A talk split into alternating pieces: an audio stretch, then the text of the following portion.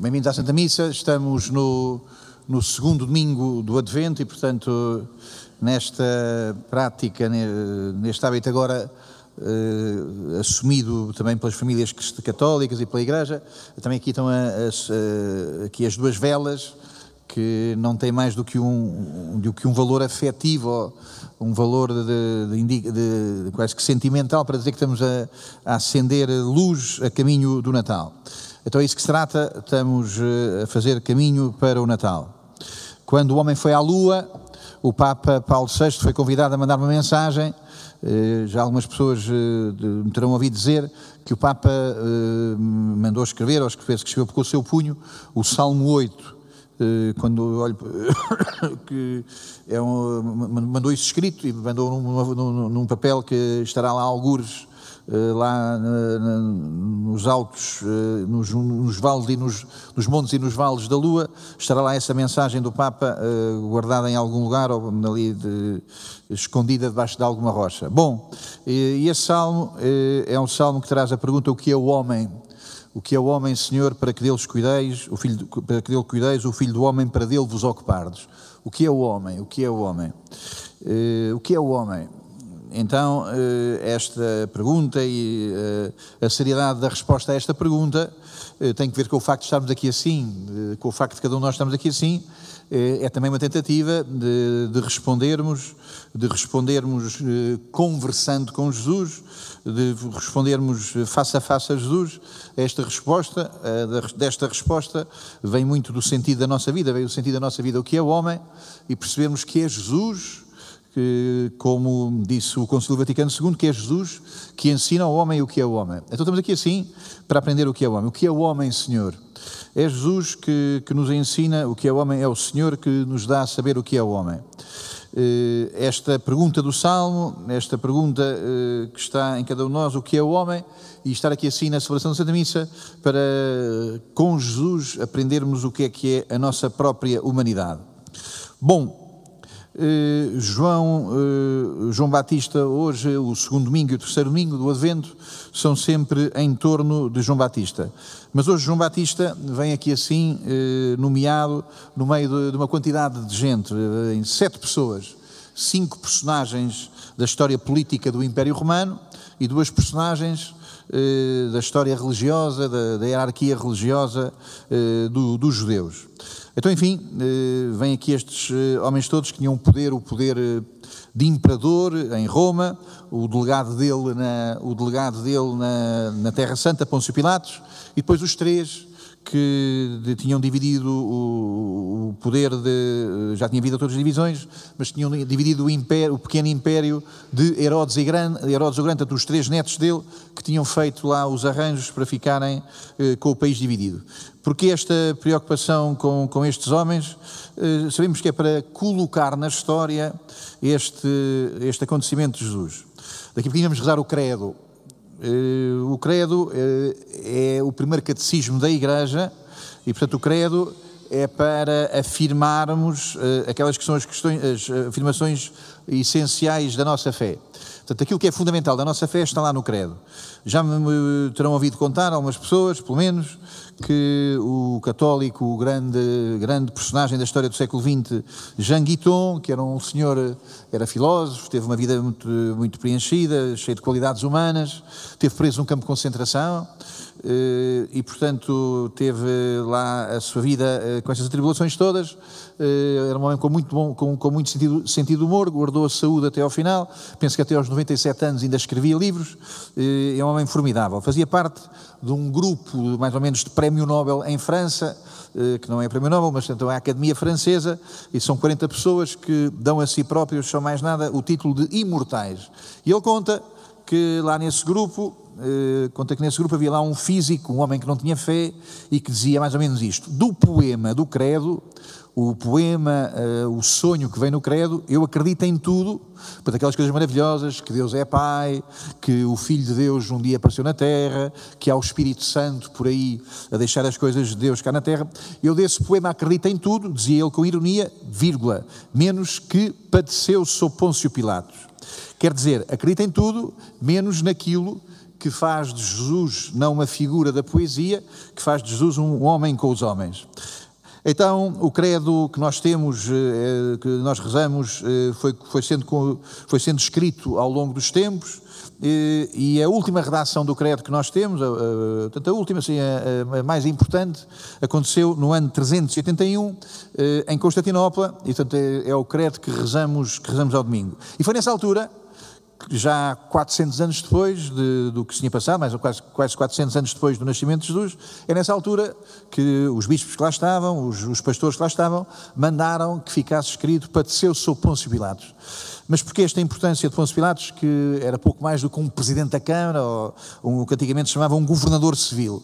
Eh, mas porque esta importância do Pôncio Pilatos no credo? É para dizer mal do homem? É para, para ofender? Não.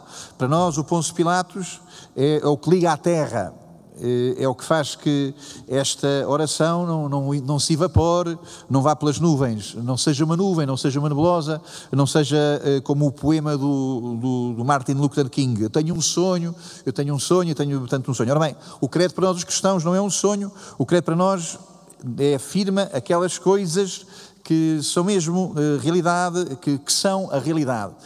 que são a realidade que vamos ver quando desaparecer a realidade que muitas vezes é a nossa vida. Então, eh, o credo diz-nos as coisas essenciais. E uma das coisas essenciais, que o credo diz é que as coisas aconteceram na história. Aconteceram mesmo eh, nesta história. Portanto, é por isso que a gente vai à missa ao domingo. Porque aqui estas coisas eh, que podiam ser para nós apenas literatura, poesia, podiam ser para nós sonho, vimos aqui assim para que estas coisas estejam na nossa história, estejam na nossa vida, estejam no nosso coração. Vimos à missa ao domingo porque isto aconteceu sob Pôncio Pilatos. Ou bem que vimos aqui assim, ou isto tudo evapora-se. Ou bem que vimos aqui assim, ou bem que temos ligação à comunidade, ou bem que temos ligação uns com os outros de vínculo, de vínculo sério, domingo após domingo, a decadência começa sempre, a decadência começa sempre com a falta ao missa ao domingo. Quem falta a missa ao domingo eh, está já no, está num processo de decadência, que está, está a afastar e está a perder força e está-se a tornar desinteressante. Lembro uma frase de, de, um, de, um autor, de um santo dos primeiros séculos que dizia: O amor de si próprio, o amor de si próprio gera a negligência. Quando o meu bem-estar, quando o meu prazer é o que é o principal, o amor de si próprio gera a negligência. E a negligência dá origem ao esquecimento. O amor de si próprio, a gente está entretidos com o nosso egoísmo, o amor de si próprio gera a negligência. Desligamos, desleixamos. O amor de si próprio gera a negligência e a negligência gera o esquecimento. Bom, então nós vimos à missa domingo após domingo eh, para nos encontrarmos com o que aconteceu sob Pôncio Pilatos. Aconteceu na história, quer dizer, eh, está cá dentro do mundo, quer dizer, não é uma fantasia, eh, são coisas eh, que despertam eh, que provocam a nossa liberdade. É isso que é esse o significado primeiro desta inclusão desta listagem toda. Estão aqui assim eh, cinco nomes civis e dois nomes da perversão religiosa. Chamamos perversão religiosa eh, essa contaminação que o poder pode fazer para além de si próprio.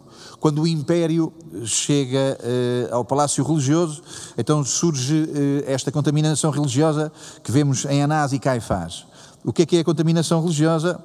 É este, esta maneira de termos, sobretudo, o poder de dizer não. O poder de organizar argumentos, de organizar raciocínios, de organizar discursos, tribunais, para poder dizer não. Temos o poder. O poder de dizer não eh, ao sim que Deus nos disse. Bom, então, eh, este, este, eh, este cenário, esta moldura que o Evangelho de hoje nos colocam, é para dizer que estas coisas estão aí. E a tua liberdade é esta de vires ou não vires, de te encontrares ou não te encontrares, eh, com o lugar que põe em causa o teu poder. A igreja é o lugar que põe em causa o teu poder. Esse poder que tem aqui esta versão perversa o poder não como oportunidade de construir, o poder não como oportunidade de realizar comunidade, o poder não como oportunidade de, de humanizar, de valorizar o humano em ti, de valorizar a tua, a tua densidade humana, mas exatamente o poder como oportunidade de negligenciar, de negligenciar, de enganar. Eh, outro santo dos primeiros séculos dizia que temos que ter muita vigilância de coração, temos que ter muita vigilância de coração para não cairmos na mentira, para não cairmos na mentira. Temos que ter muita vigilância de coração para não cairmos na mentira. A segunda dimensão deste Evangelho, eh, que quis chamar a atenção, eh, e que não é menos importante do que a primeira, tem que ver com o facto desta ironia, eh, desta ironia, como diz o, o, bispo de, o bispo de Lamego, António Couto, mais do que isso, esta maneira como São Lucas é cortante, é absolutamente, é absolutamente ali cirúrgico, colocar as coisas de uma maneira que são absolutamente espantosas eh, na descrição da, do fechamento dos corações eh, à, à ação de Deus. Então o que é que se passa? No tempo em que havia este imperador e o outro governador, e o chefe e o outro chefe, e aquelas autoridades, a palavra de Deus não foi aos seus palácios. A palavra de Deus não chegou às suas vidas, não chegou aos seus corações. No tempo em que esta gente toda tinha o seu poder, a palavra de Deus não andou por ali. No tempo em que mandavam estes todos, a palavra de Deus seguiu outro percurso, seguiu outro itinerário. Então, na altura em que mandava esta gente toda, a palavra de Deus visitou João. Veio a outro, veio ao seu deserto.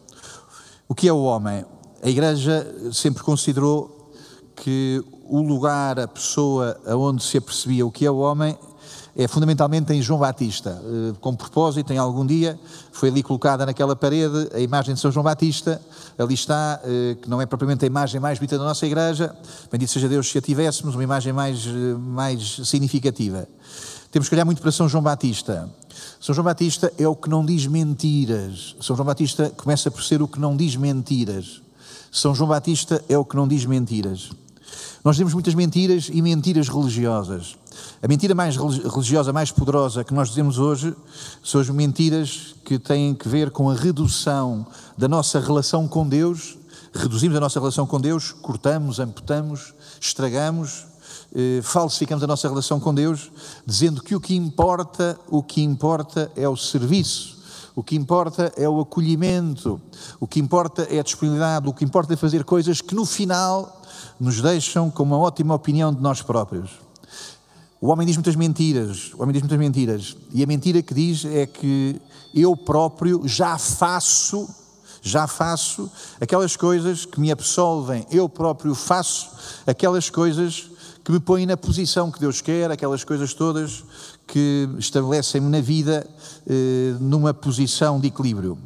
Eh, um escritor católico, Leon Blois, dizia que quando nós estamos cercados, quando nós estamos cercados, estamos cercados, a, vida cerca-nos, há complicações, e o que é que a gente faz quando estamos cercados? Saltamos para um riozinho de águas calmas e de águas, eh, de águas tranquilas, que é o rio da traição, saltamos, estamos cercados e saltamos para um rio que chamamos consciência. Eu já faço. Dentro do palácio dos palácios estão pessoas cheias de boa consciência, estão cheias de boa consciência. Andam lá no poder, andam lá no poder e estão cheias de boa consciência. E a ver aí o que acontece hoje, eh, eis que tantas pessoas eh, servem o poder. Quer dizer, eh, já não eh, vivem nessa posição de adoração a Deus. João Batista é o homem que não diz mentiras. Então João Batista é o homem que diz aos outros, diz verdade. Bom, eh, eis o que João Batista faz. João Batista diz duas coisas às pessoas. Vocês com facilidade tornam-se, se vocês com facilidade não deixam de ser selvagens. É preciso dizer isso. Vocês não deixam de ser selvagens. Selvagens é acreditar que não precisamos de crescer, não precisamos da conversão deixamos só que as coisas se soltem e aí estamos nós. Vocês são selvagens com facilidade. A violência, a prepotência, todas essas coisas da luxúria, vocês são selvagens. Selvagem significa que basta deixar, deixar-se ir para acontecer o humano. Não é verdade. Não é verdade. O Batista diz outra coisa às pessoas que o escutam: vocês são corruptos, vocês são corruptos. Uma coisa é ser selvagem, selvagem é apenas deixar crescer. Corromper é torcer a vida, é torcer as coisas como elas estão. João Batista é um homem que não diz mentiras. João Batista diz: vocês são selvagens, muitas vezes são selvagens, acreditam que se soltarem serão humanos. Acreditam-se que se soltarem os vossos apetites todos serão humanos. Não, não, serão feras. João Batista é um homem que diz: vocês são corruptos, quer dizer, conseguem organizar o poder de uma maneira tal que Deus não entra, que Deus não entra na nossa vida, que Deus eh, não tem lugar na vossa vida. A Igreja estima tanto São João Batista porque ele diz a verdade. E a verdade é que precisamos que venha alguém salvar-nos. Precisamos que venha alguém salvar-nos. O que é o homem? O homem, diz João Batista, o homem é aquele que diz com facilidade mentiras a si próprio, o homem é aquele que com facilidade aceita a selvageria, o homem é aquele que com facilidade se corrompe. Mas o homem, eh, como vemos aqui assim eh, neste Evangelho, o homem eh, é esse que tem um coração capaz de reconhecer o que é verdade. Uma voz clama no deserto. Preparem o vosso coração para ter relação com Jesus. Bom, estou a terminar. João Batista é um profeta e os profetas então são os homens da palavra. Naquele tempo, a palavra de Deus visitou João Batista. O que é o homem? O homem é aquele que é capaz da palavra. O homem é capaz da palavra. Estou aqui a ver se consigo fazer-me entender. Entendamos-nos.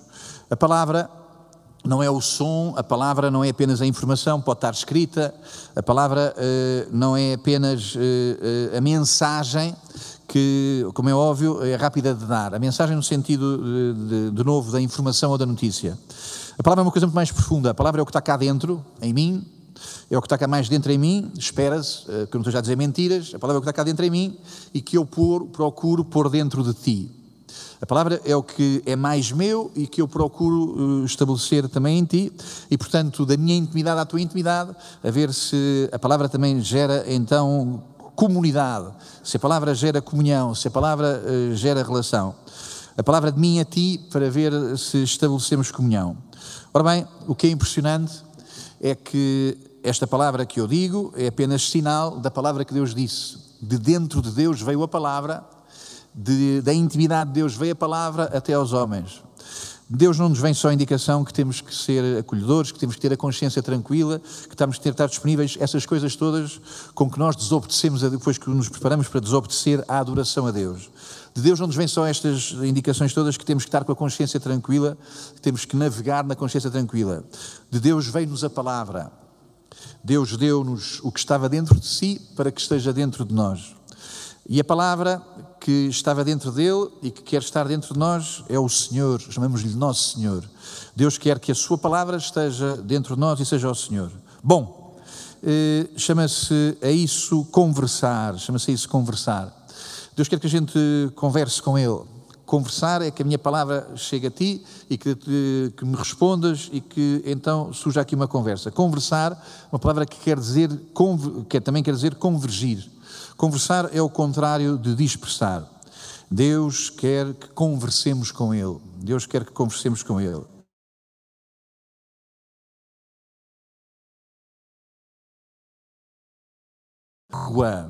A palavra não é como o imperador Tibério.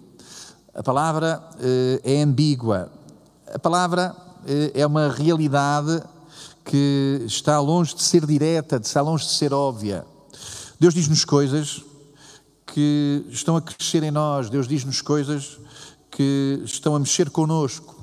Deus diz-nos coisas que estão a solicitar a nossa liberdade, que estão a solicitar uh, a nossa vontade, sim ou não, de lhe dizer sim, de crescermos com Ele. Deus não nos mandou decretos, Deus não nos mandou porta-aviões, Deus nos mandou aviões para nos, eh, para nos eh, bombardear, para nos atingir com mísseis. Deus manda-nos a palavra. E com a palavra nós abrimos o coração ou fechamos o coração. Estes todos, aqui estão presentes, os que vinham aqui nesta lista toda, vêm aqui assim como nomes de pessoas que se defendiam em relação à palavra, fechavam-se em relação à palavra, queriam ter o poder e queriam ter o poder, portanto, de serem homens sem o que lhes dizia a palavra.